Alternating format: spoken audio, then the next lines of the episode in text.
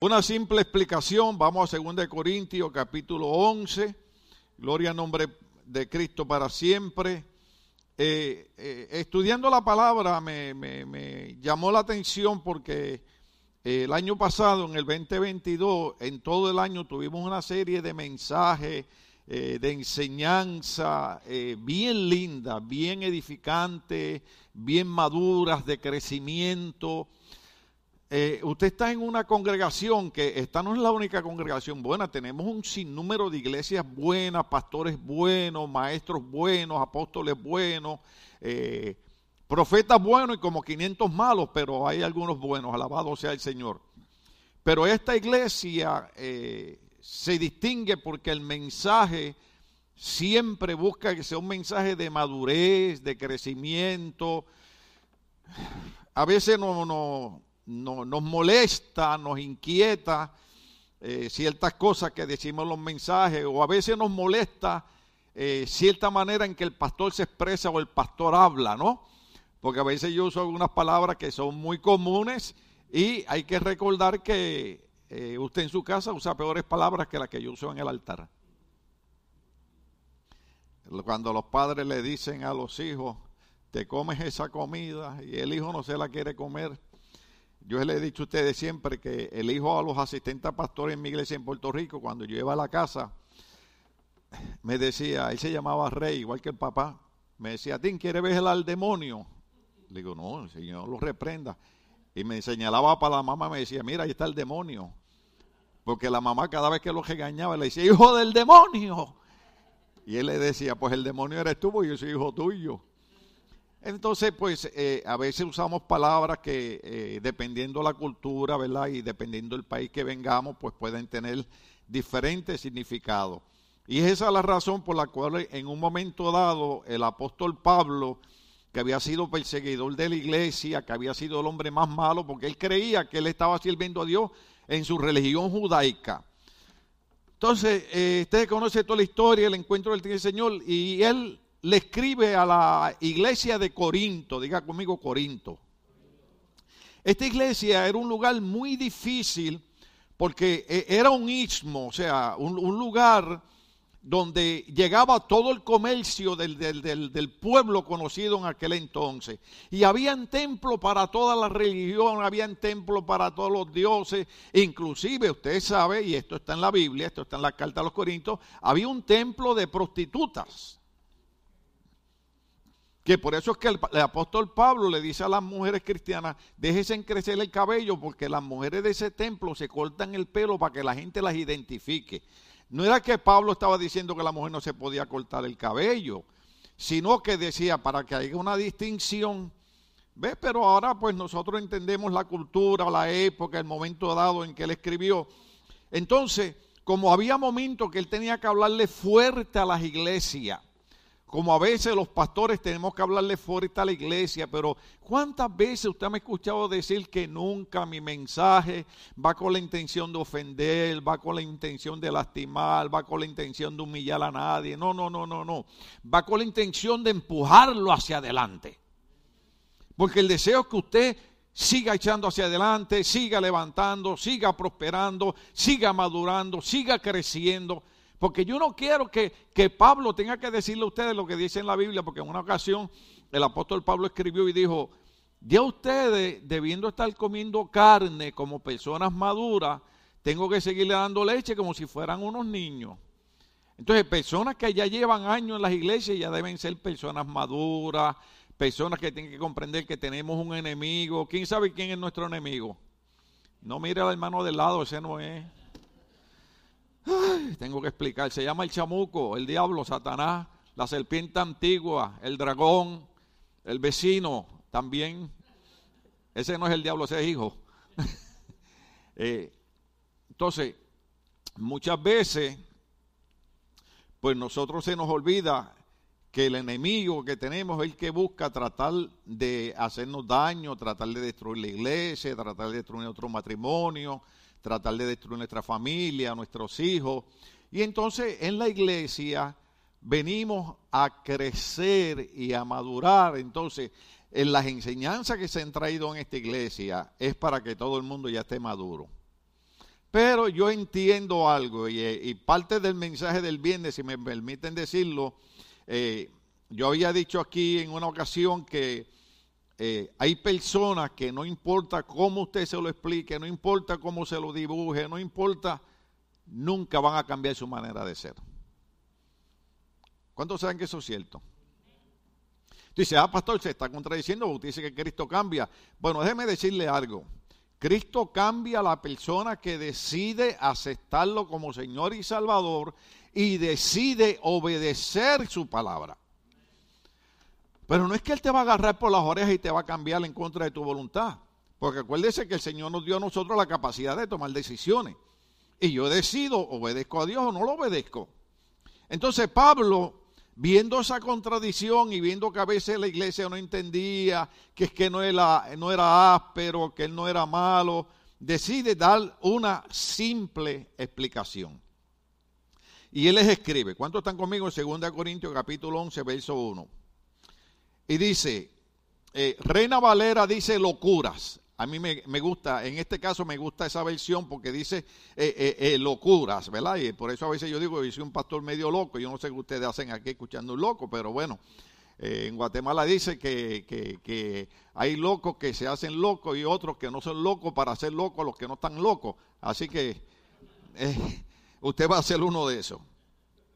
Entonces el apóstol Pablo cuando escribe dice, ojalá me aguanten unas cuantas tonterías. ¿Eh?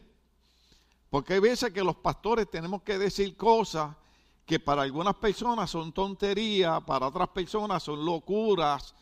Eh, por ejemplo, eh, hace varios cultos atrás, que fue el año pasado, el año pasado fue la semana pasada, eh, yo tuve que explicar que a veces hay personas que vienen por primera vez a la iglesia y les toca escuchar un mensaje y por ese mensaje se cumple lo que dice el refrán, no juzgue el libro por la portada. Entonces oyen un mensaje y dicen, no voy más a esa iglesia, mira cómo se expresó el pastor, mira lo que dijo esto, los pastores no deben ser así, porque nosotros nos acostumbramos a que los pastores eran gente que, amados, Hoy estaremos dialogando sobre el libro de la carta de Pablo a los Corintios. Y en este momento voy a pedir a las mujeres que se sienten a un lado y los hombres a otro para que no sean tentados. Entonces, usted llega a una iglesia y escucha un boricua loco hablando como habla todo el mundo, pero Cristo cuando predicó usó el arameo común. ¿Sabe por qué? Porque Cristo quería que la gente lo entendiera. Y a veces cuando yo digo esa mala palabra que aprendí en uno de mis países queridos, para no decirla completa, pero a veces digo, ¡Eh, hermano, me vale! La gente hace. Pero allá usted dice,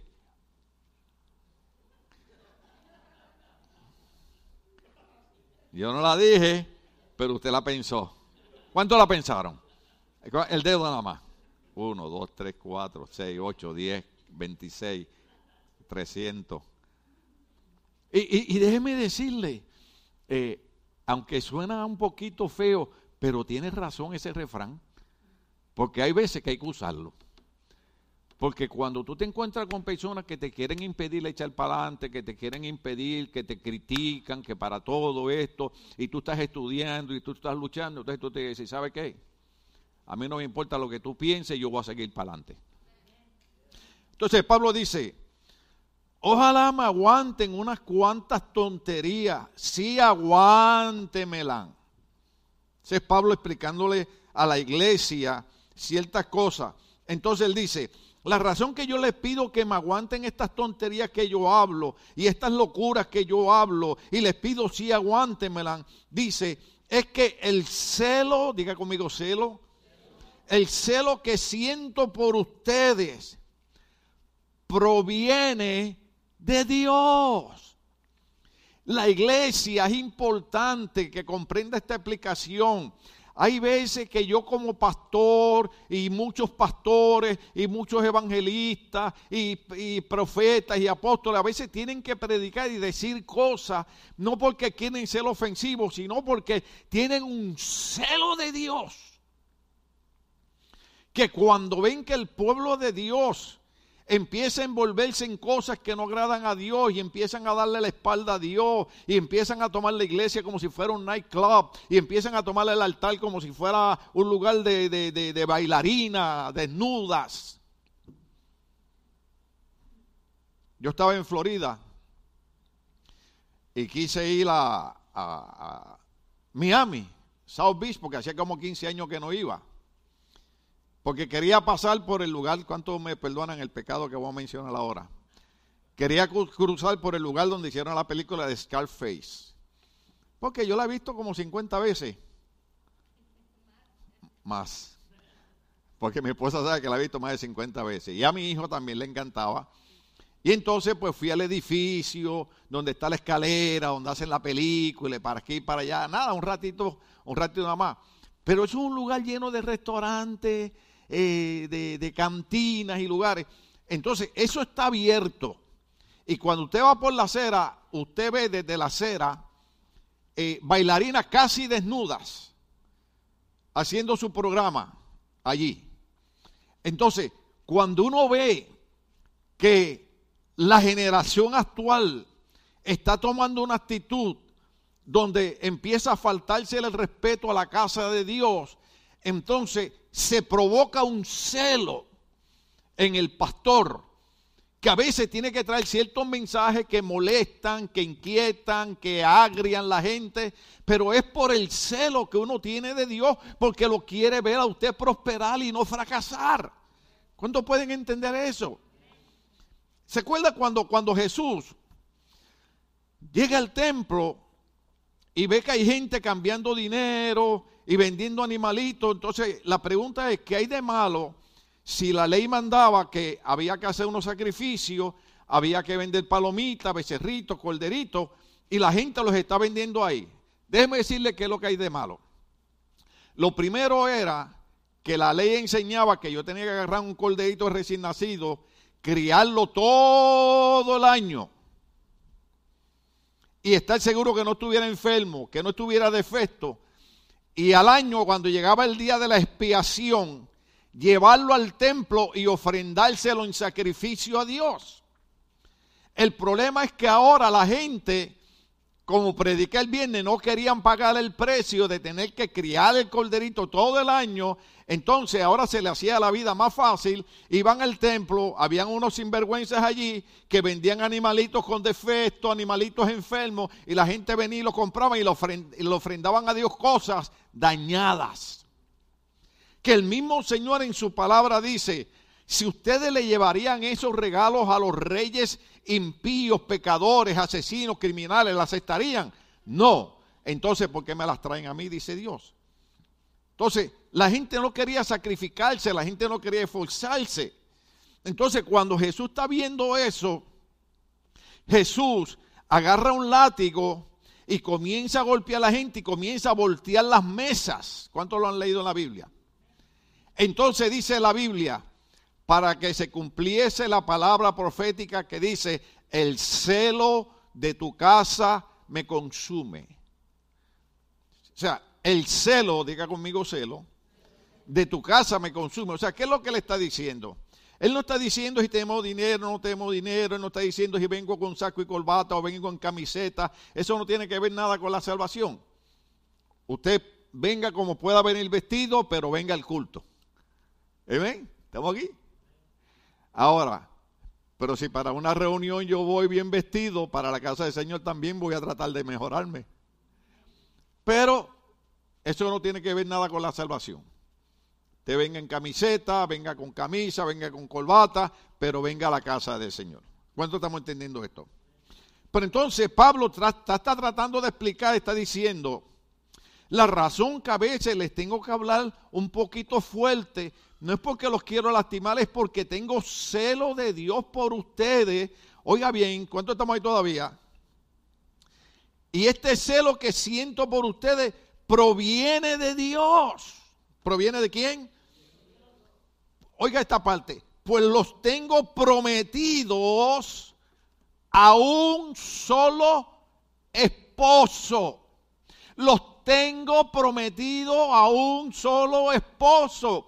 Pablo dice, tengo que molestarlos, tengo que agitarlos, tengo que decirle cosas que aunque a veces se rían y crean que estoy loco, pero tengo que decirlo porque lo que necesito que entiendan es que ustedes, la iglesia, no son cualquier cosa, ustedes son la novia del Cordero que pronto se van a convertir en la esposa del Cordero y por eso es que cantamos que a su novia se le ha concedido que se vista con lino fino porque la Biblia dice que un día se llevarán a cabo las bodas del Cordero. Y Pablo dice, yo necesito que la iglesia entienda que ustedes están comprometidos con Cristo y no podemos servir a dos señores. ¿Cuándo estamos aquí? Sí, Pablo lo que está tratando de hacerle entender a la gente es, sé serio en las cosas de Dios. Entiende que Cristo dio su vida por ti. No importa quién te desprecia, no importa quién te dé la espalda, no importa quién te traiciona, no importa quién te engañe, hay uno que nunca hará eso y se llama Jesús de Nazaret. Y la razón, Pablo dando esta explicación, por la cabeza tengo que ser fuerte con ustedes es porque tengo un celo por ustedes que no quiero que ninguno de ustedes se desvíe y caiga en la garra del enemigo. Porque los tengo a ustedes. ¿Cuántos están ahí todavía conmigo? Los tengo a ustedes prometidos a un solo esposo que es Cristo. ¡Wow! Es Cristo. Para presentarlos como una virgen pura. Diga conmigo, Virgen pura. Yo entiendo, el tiempo no me da, le digo a la gente, por eso me gusta mejor dar la clase de teología, que puede estar dos horas y media, tres horas dando explicaciones. Tratar de predicar, yo preparo mi mensaje para 20 minutos y tengo que irme 30 minutos, a veces 40, y ya a los 30 alguna gente ya se está muriendo, el espíritu se le está saliendo del cuerpo, gloria al Señor, pero eso es mientras no están viendo a Pocahontas. Mientras están viendo a Pocahontas, dicen, ah, pues yo también voy a hablar con mi abuela, que es un árbol que está allí parado frente al lago. Su abuela está con el Señor. ¿Cuántos estamos aquí todavía? Eso es lo de Disney, es distracción, es fantasía, es juego. ¿Cuántos saben que a Disneyland se le llama el mundo de la fantasía? Usted puede ir a Disneyland. Ok, déjeme aclarar eso porque yo bromeo mucho con Disneyland. Usted puede ir a Disneyland, pero entienda que eso es un mundo de fantasía, eso no es una realidad. Y explíquele a sus niños que las cosas que ven en los videos de, Disney son fantasías, son juegos, ¿ok? Pero los puede ver, yo no estoy diciendo que no. Eh, gracias, gracias. Iba a decirle el nombre, pero no quiero decirle el nombre porque voy a decir algo. Una joven los otros días, yo hablando de Disneyland, y fue a la oficina y me dijo, Pastor, ¿de verdad usted quiere ir a Disneyland? Le digo, sí, lo que pasa es que nadie me paga la entrada. Me dice, Pastor, yo le voy a pagar la entrada. Le digo, ay, gracias, mi amor. Pero tú sabes que yo tengo este problema en la espalda. Yo no puedo estar hora y media haciendo fila para montarme un juego de 10 segundos. ¿Cuánto estamos aquí? Y entonces ella me dice, le rentamos una silla eléctrica de esa batería. Yo dije, el amor de ella es tan grande que está dispuesta. Usted se imagina yo tan chango que yo soy, eso en Puerto Rico significa que, eh, eh, chango en su país es un monkey, un mono, eh, en Puerto Rico es que uno se cree la gran cosa, ¿no? Y por eso decimos, mira ese que chango es. Usted se imagina yo una silla de ruedas, pip, pip, pip, pip, pip, Yo, los achoca a todo el mundo, ya mi esposa me conoce. Yo con la silla de ruedas me llevo a todo el mundo enjedado. El que no se salga se buscó un lío. Le digo, vaya y demande a Disneyland, no a mí. Pero, pero usted, usted sabe que yo no estoy bromeando. Usted sabe que usted, está hora y media ahí. Y se monta. Yo grabé, yo grabé a mi familia. Hicieron fila. Y se montaron en el carrito ese que se tiene. Yo me quería montar ahí, me quería montar, pero me dijeron, no, toma video mejor, está bien. Ya me están diciendo viejito, ok, está bien. Y estoy tomando video y, digo, Ahí vienen, ahí vienen. Y tomé como seis videos y Cindy me decía, todavía no son ellos, todavía no son ellos. Y tenía que estar borrando y borrando y borrando. Casi una hora después, ahora sí vienen ellos. Y ahí estoy yo grabando. ¡Wow! Le digo, yo estoy aquí casi una hora tomándole video a medio mundo. Y el carro tardó ni, ni, 30 segundos, hermano. ¿Cuánto, cuánto sabe lo que estoy hablando? ¿Cuánto sabe que no estoy exagerando? Se monta está en el bote ese, ¡plash! Y todo el mundo, ¡ay, me mojé! Y no vienen a la iglesia porque está lloviendo. Denle un aplauso a Dios si se atreve ahora. Pero eso es lo que Pablo está explicando, ¿ves? Eso es parte de la explicación. Entonces Pablo dice, yo quiero que ustedes entiendan, no estoy hablando de los errores que cometen personas, ni muchachas jóvenes, eh, eh, comprendemos todas esas cosas. Dije ya hace un rato que en el tiempo que tengo para predicar no puedo explicar tantas cosas, pero Pablo está hablando en un término espiritual. Pablo está diciendo, mi celo por ustedes es que yo los tengo prometidos a ustedes a un solo esposo que se llama Cristo y ustedes tienen que ser como una virgen pura para ese que va a ser su esposo que se llama Cristo.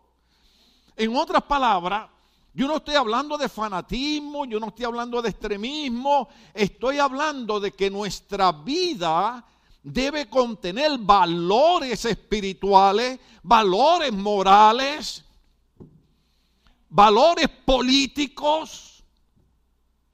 Esta mañana estaba escuchando un predicador que no debo decir que era Greg Laurie, ¿verdad? Que de Calvary Chapel. Y él estaba diciendo, tengo un sinnúmero de cosas en contra de los políticos. dije, ay, gloria a Dios, porque el viernes yo hablé en contra de los políticos. ¿Cuántos estamos aquí? Entonces él dice, si los políticos pasan una ley que dicen que yo no puedo orar, hasta ahí llegaron conmigo porque por encima de ellos está el Dios que dice, clama a mí y yo te responderé y te enseñaré cosas grandes y ocultas que tú no conoces. Hay que seguir orando a Dios. O sea, la, gente está equivocada. Oh, pastor, es que la Biblia dice que hay que respetar las autoridades. Sí, pero es que hay una autoridad que es mayor. Se llama Dios. Él es soberano. La Biblia dice, los hombres están puestos por Dios, Dios es quien pone y quita reyes. Y si Dios pone a un, gobernador, un presidente que se levanta en contra de la palabra de Dios y me pone una ley que me manda a mí a desobedecer a Dios, le tengo que decir, se lo digo en español, no way José. Lo siento por ti, papá, porque el que te puso ahí fue Dios, ni fueron los votantes, ni fuiste tú, ni fue tu habilidad, ni tu dinero, fue Dios que te dio una oportunidad. Déjeme decir algo aquí. Yo soy pro inmigrante, eh, los miércoles oramos por la gente que está en la frontera, eh, tengo un libro muy bueno de un defensor de inmigrantes, eh, yo también soy inmigrante, los puertorriqueños hemos sufrido discriminación como cualquier persona, eh, ¿verdad? Porque hablamos español, nuestro color, que es el color más lindo, haga así. Alabado sea el Señor, aleluya. Ayer le estaba viendo, bueno, no lo vi completo, pero nada más quería que mi esposa viera la, Miss Universe de Puerto Rico. Le dije, mira la negrita. Y ella me dice, pero, una, eh, no, está bien, cuando la vea me vas a entender. Una trigueña. Todo el mundo decía, ¿Qué color bello tiene? Perdónenme en esto a la gente blanca, porque hay algunos que se quedan más blancos que Santa Claus. Las blancas van a la playa a quemarse que para coger color. Y cuando salen de allí parecen un camarón.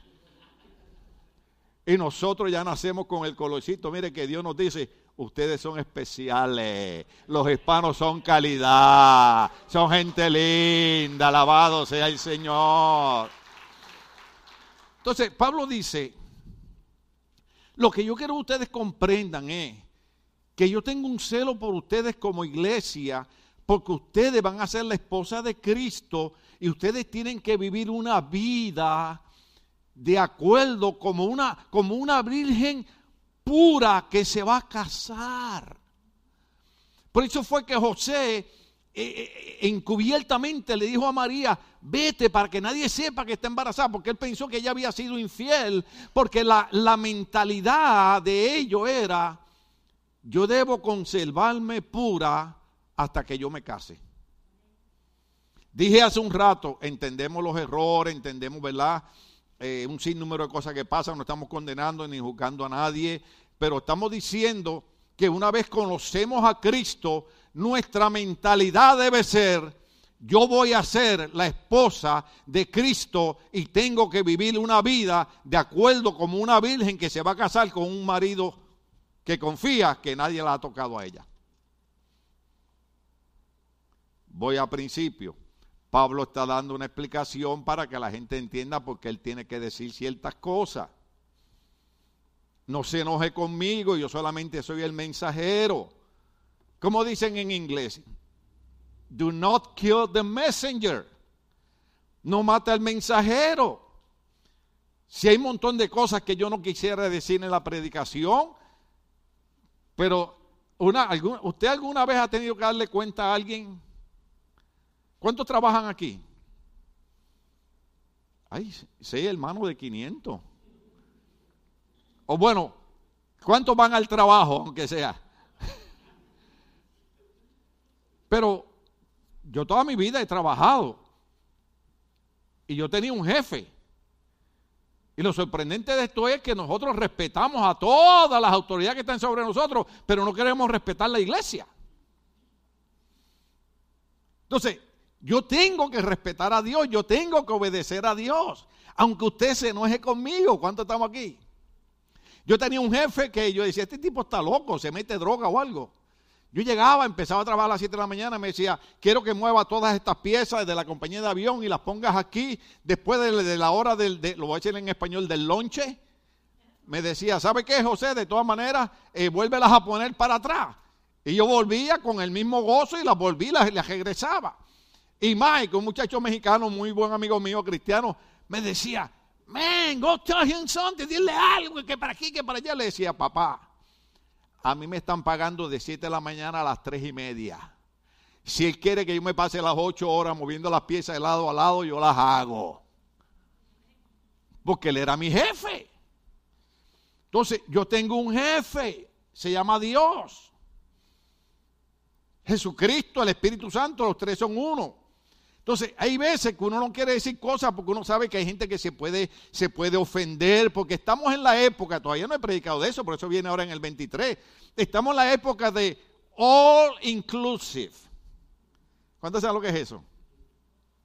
Yo digo esto con mucho respeto, pues yo no tengo nada en contra de los homosexuales, ni de las lesbianas, ni nada de eso. Estoy en desacuerdo con su estilo de vida porque la Biblia dice que eso no es correcto pero no los odiamos, no los rechazamos, las puertas de la iglesia están abiertas para ellos, necesitan una oportunidad igual que cualquier pecador. Pero yo estaba escuchando ahora en, el, Miss Universe, que no lo he visto, nada más lo que estaba viendo era los anuncios y los chismes hechos que a usted le gusta ver en, en los canales hispanos. Entonces, salió una muchacha oriental. Hermano, yo dije, esa va a ganar. Cuando la entrevistan, ella dice, bueno, es que ahora me... Digo, ¿what? Mi universo ha cambiado porque ahora todo el mundo es inclusive. O sea, que ahora es que aunque esté en desacuerdo con lo que Dios ha dicho, aunque esté en desacuerdo con, con lo que es normal en la vida, hay que aceptarlo. Hay cosas que la Biblia dice que no importa cómo yo las pinte y las dibuje, Dios no las va a aceptar. Cuando hablamos de matrimonio, no me haga meterme ahí. Cada marido tenga su mujer y cada mujer tenga su marido. No es cada, cada hombre tenga sus mujeres. Ni cada mujer tenga sus hombres. Cada mujer tenga su. Y cada, por eso es que Pablo está explicando eso. Dice, a veces tengo que decirle estas cosas, pero es por ayudarles a ustedes, no es por, molestarlos, no es por herirlos. Entonces él dice de esta manera, dice, yo se lo voy a presentar a ustedes como, como una virgen pura.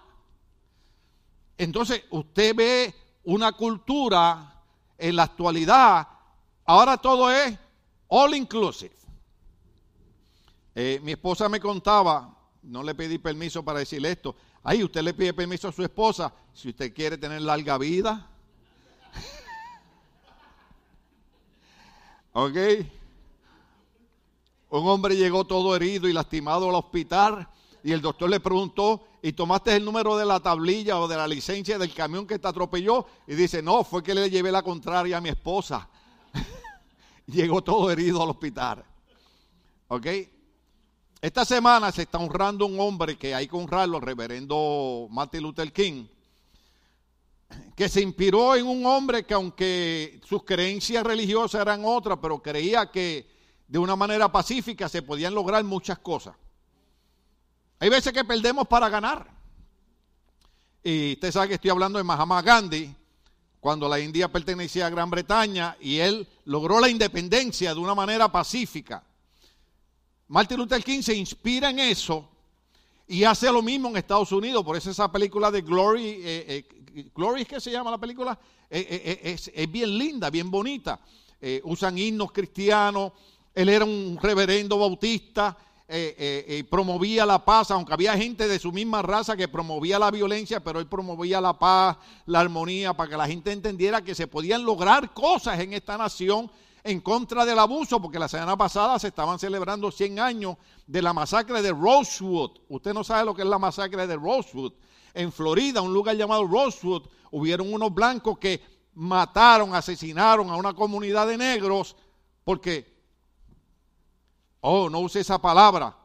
Mire, cuando yo cogí el curso con el Departamento de la Policía de, de, voluntario de ayudar a la gente en Departamento de Crisis, cuando, cuando mataban a alguien, no nos decían la persona, eh, el osicho, diga, el muerto. Yo decía, ay Dios mío, eso suena tan feo, se oye tan... Entonces, mataron a esta comunidad que acá le llamamos afroamericanos, ¿verdad? Entonces, eso fue cierto y eso fue una injusticia. Entonces, Martin Luther King logró en el 1968, un año muy especial, porque fue el año que nació mi esposa, gloria al nombre del Señor, aleluya, que se hicieran unos derechos civiles. Pero yo le decía a mi esposa, lo que está pasando es que la generación all inclusive de hoy en día y la generación que debo añadir, que también se llama la generación de cristal, y también debo decir la generación Z, porque ahora no sabemos ni qué diablo somos, hermano. Estoy tratando de explicar, dice hace un rato que por eso usamos ciertas palabras.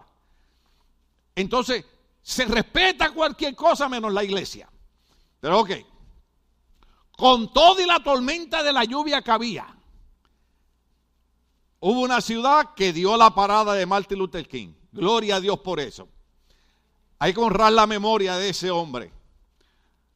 Pero cuando mi esposa ve la parada, dice, yo pensé que era una parada en honor al trabajo y a los logros de Martin Luther King a favor de esta comunidad de la cual se abusó mucho. Hermana, las muchachas que salieron allí parecían no debo usar la palabra, pero usted debe tener una idea. De la manera que estaban vestidas, de la manera que estaban bailando, lo menos que estaban era honrando la memoria del trabajo de un hombre que fue asesinado por uno de su propia raza. ¿Cuántos estamos aquí? Entonces, nosotros la generación joven, dije nosotros la generación joven, debemos honrar con valores el trabajo y el sacrificio de hombres que años antes que nosotros hicieron una labor. Por ejemplo, yo tengo unos banderines en mi casa, tengo unos afiches de César Chávez. Mucha gente se ha olvidado de César Chávez. Yo tengo las películas de él. Ahora, César Chávez se inspira también en el reverendo Martin Luther King. y comienza a hacer eh, eh, protesta y comienza a hacer ayuno y logró para la comunidad hispana una serie de beneficios que hay montones de jóvenes hispanos que se han olvidado de honrar la memoria de César Chávez. Esa es la explicación que Pablo está dando. ¿Ve? Porque tenemos beneficios. Y eh, eh, mire, Estados Unidos es el único país que yo sin tener documento puedo demandar a esta nación. ¿Dónde usted ha visto eso? Vaya a Cuba a hacer eso, vaya a Venezuela a hacer eso, vaya a Rusia a hacer eso. Es más, vaya a México a hacer eso. Al otro día lo encuentran en la esquina de Michoacán con la boca llena de hormigas. ¿Me perdonan los mexicanos? Ustedes saben que los quiero con todo el corazón. Ayer le eché hasta chile al pollo que me comía, lavado sea el Señor. Y mi esposa me dice, ¡so pica! Le digo, no, pero es que picoso es que es sabrosa la cosa, alabado sea el Señor. ¿Cuántos estamos aquí? Pero nos olvidamos que hubieron gente que sacrificaron su vida, su familia, para que nosotros tuviésemos lo que tenemos hoy en día. Cristo sacrificó y dio su vida sin nunca ver pecado para que usted y yo, como una virgen pura, fuésemos prometidas como esposa al Señor Jesucristo. Amén. Eso es lo que le está explicando. Él está hablando de que nosotros tenemos que, eh, los jóvenes, Maldonado, Tracy, Gio, eh, Yesenia, eh, ya te iba a decir Mariana. Mariana está por acá, ¿no? Eh, Mayra. Es que parece hawaiana. Han enseñado Romanos 12.2. ¿Alguien sabe lo que, lo que dice Romanos 12.2? ¿Alguien lo sabe que lo pueda gritar? ¿O estoy equivocado de texto? ¿Ah? que cambiemos nuestra manera de pensar.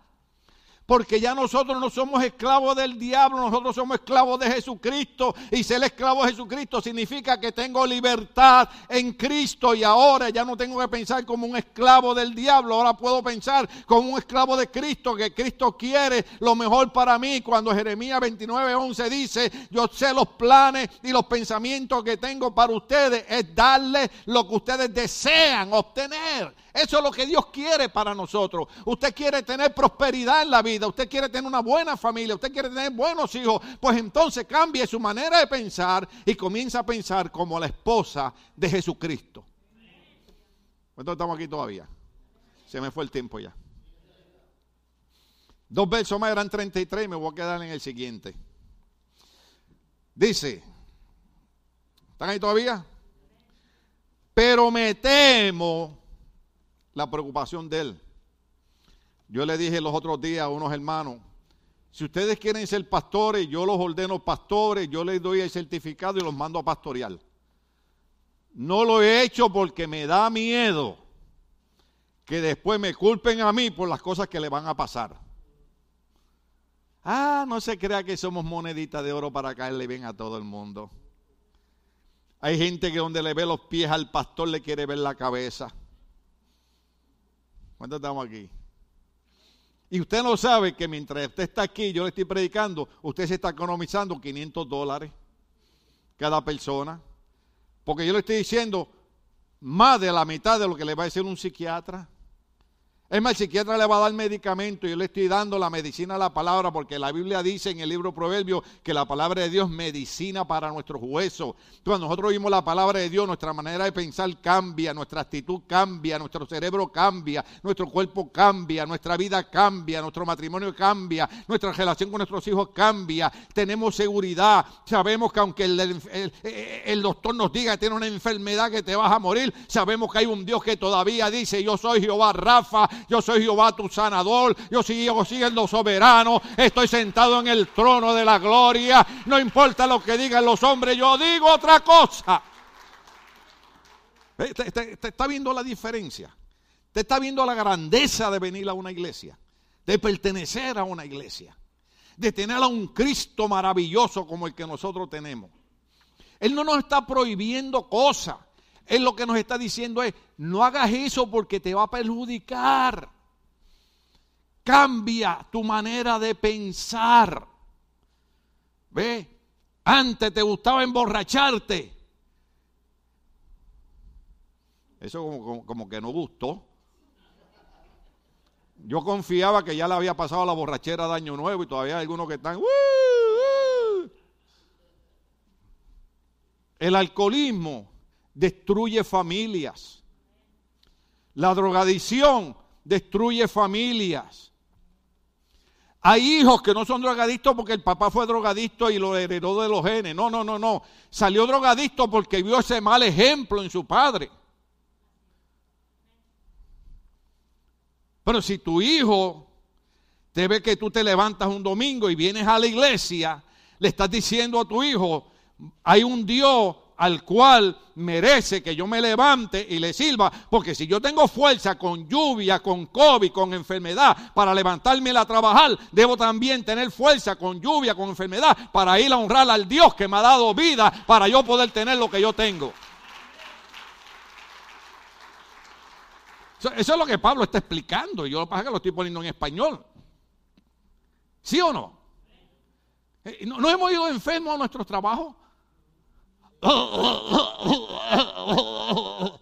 ¿Cómo está? Estoy todo embaratado, pero, pero tranquilo, jefe, aquí estoy. Le cae una gotita de lluvia y mi pastor diría, son de azúcar.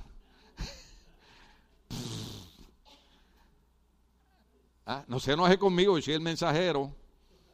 ¿Ok? Entonces, Pablo dice, me da temor que así como la serpiente con su astucia, diga conmigo astucia, ah, porque si alguien es astuto es nuestro enemigo. Él sabe lo que nos gusta. ¿Cuántos estamos aquí? Él sabe lo que nos gusta. Lo que pasa es que Él tiene el arte que nos falta a nosotros, el arte de la paciencia. El, diablo no se te aparece vestido de Halloween. No, Él va poquito a poco. Tranquilito, a Él no le importa el tiempo. Él va tranquilito, aunque le tome 10 años, pero un día, ¡boom!, te sacó de la iglesia. Y la gente dice, pero, pero si ese hermano no faltaba a la iglesia, ese hermano oraba, ese hermano ayudaba en la iglesia. Porque el enemigo con su astucia, poco a poco le fue sembrando semillas en la mente. ¿Se acuerdan la parábola de, la semilla del mal sembrador? Cuando, cuando el sirviente preguntó y dijo, pero si sembramos semilla buena, ¿por, qué, porque hay eh, eh, cosecha mala? Ah, porque el maligno por la noche sembró semilla mala. ¿Ve? Y mientras nosotros no, con el celo de Dios nos, nos desbocamos aquí tratando de usted hacia adelante, el enemigo viene cuando usted no está en la iglesia y empieza a sembrar semilla mala. Por eso es que la iglesia dice, Jehová guardará en completa paz aquel cuyo pensamiento en él persevera. El texto de la pastora, todo lo que sea limpio, todo lo que sea puro, todo lo que sea honesto, todo lo que sea digno de alabanza, en esto. Venga a la iglesia, lea la Biblia, lea un libro cristiano, vea programas cristianos, sea exitoso, sea triunfador. La gente que se burla de nosotros son gente fracasada. ¿Usted sabe por qué se burlan de nosotros? Porque son fracasados y nos ven prósperos y nos ven echando para adelante. Usted no tiene idea de cuántos dictámenes los doctores me han dado a mí. Los doctores me han dicho a mí diez mil cosas, hermano, que es para yo estar ya metido en un hospital de psiquiatría con camisa de fuerza. Pero el Cristo de la gloria, mi esposo, me ha dicho, yo soy tu sanador y aquí estoy glorificando el nombre del Señor. La, gente, la gente que nos critica, la gente que se burla de nosotros, es porque nos ve triunfando. Una vez alguien me dijo algo que se me quedó grabado, me dijo, me cuando la gente hable mal de ti, significa que eres tan valioso que se tomaron el tiempo para hablar de ti. ¡Wow! Y yo me quedé con la palabra valioso. ¿Sí? Como le pasó a Ronald Short. Ronald Short había un vecino que se pasaba hablando mal de él. en Idabel, Oklahoma. Y un día Ronald orando y orando, le dijo, Señor, llevo como tres meses orando por esto, tú no haces nada, voy a hablar con él. Y el Señor le dijo, aguántate, porque cada vez que él habla mal de ti con los vecinos, me recuerda que tú estás ahí y entonces yo te bendigo más. Y él de todas maneras fue a hablar con el vecino. Y le dijo, vecino, ¿puedo hablar con usted? Sí. Y le dio un abrazo y le dijo, cuánto me agrada que seas mi vecino. Si, usted habla mal de mí y eso va a simbolizar que por usted hablar mal de mí, Dios me va a bendecir, siga hablando mal de mí. Porque déjeme decirle algo, no importa cuán mal usted hable de mí, yo voy a seguir siendo feliz como una lombriz. Entonces dice así, le damos tres minutos más. Pero me temo que así como la serpiente con su astucia, astucia, inteligencia, ¿cuánto estamos aquí todavía? Engañó, engañó a Eva, oiga bien, los pensamientos de ustedes, esta, esta es la preocupación de Pablo, que es la preocupación mía como pastor también me temo que así como la serpiente con su astucia engañó a Eva, los pensamientos, diga conmigo pensamiento. Sí, porque algunos están pensando en los frijoles, otros están pensando en, los tacos al pastor y, yo les he pedido que por favor no coman tacos al pastor, porque cada, vez que comen tacos al pastor yo soy el tema de la conversación.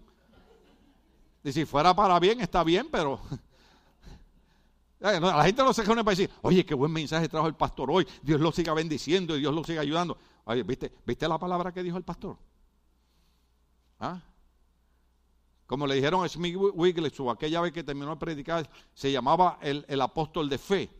Y una vez le regalaron una corbata muy colorida, así como la que me regaló la familia Quintanilla, y yo la usaba muy bonita.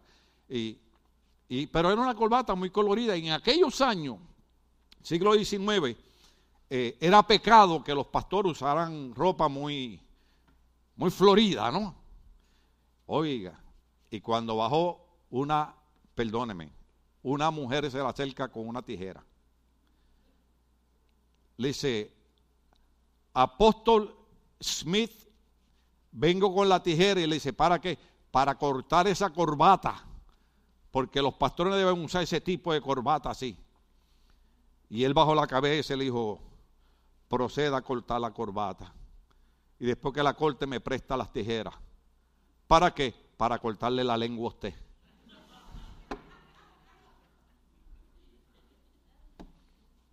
¿Cuántos se han dado cuenta que ya yo no me toco la parte trasera? Porque yo antes acostumbraba a peinarme tipo Elvis Presley, ¿no? Y siempre tenía una peinilla en mi bolsillo. La época aquella de, andar con, con, con peinilla en los bolsillos. ¿Ah? Ando, siempre sí con un pañuelo, porque aprendí la película de Robert De Niro que el hombre que no anda con un pañuelo algo está raro con él. Tóquense en el bolsillo los hombres, no lo saquen y, si no tienen, compren. O les regalo las próximas navidades. Oiga, y, y, yo me ponía la peinilla derecha, pero se me doblaba y yo predicaba y me hacía así.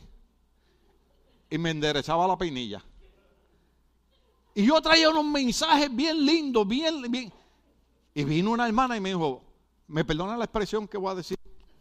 Porque ella me habló como hablan ustedes allá en sus casas. Porque los domingos yo acá digo glúteos, para que se oiga fino. Pero ella me dijo, pastor, ¿por qué usted se rasca las nalgas cada vez que se predica? Dije, yo no me estoy rascando las nalgas. Yo me estoy enderezando la peinilla. Es más, la saqué desde ese día, dejé de usar peinilla. Porque la gente, eh, viendo el esfuerzo del mensaje para bendecir su vida, están pendientes que si la corbata, que si la corbata es de este color, que si no se la puso, que si se la puso, que si los zapatos, que si... Hermano, oigamos el mensaje, que es lo que Dios quiere para bendecirnos. Entonces, Él dijo estas palabras, oiga bien, oiga bien, porque todo empieza en nuestros pensamientos. Hay gente que se le mete unos pensamientos, yo le caigo mal al pastor.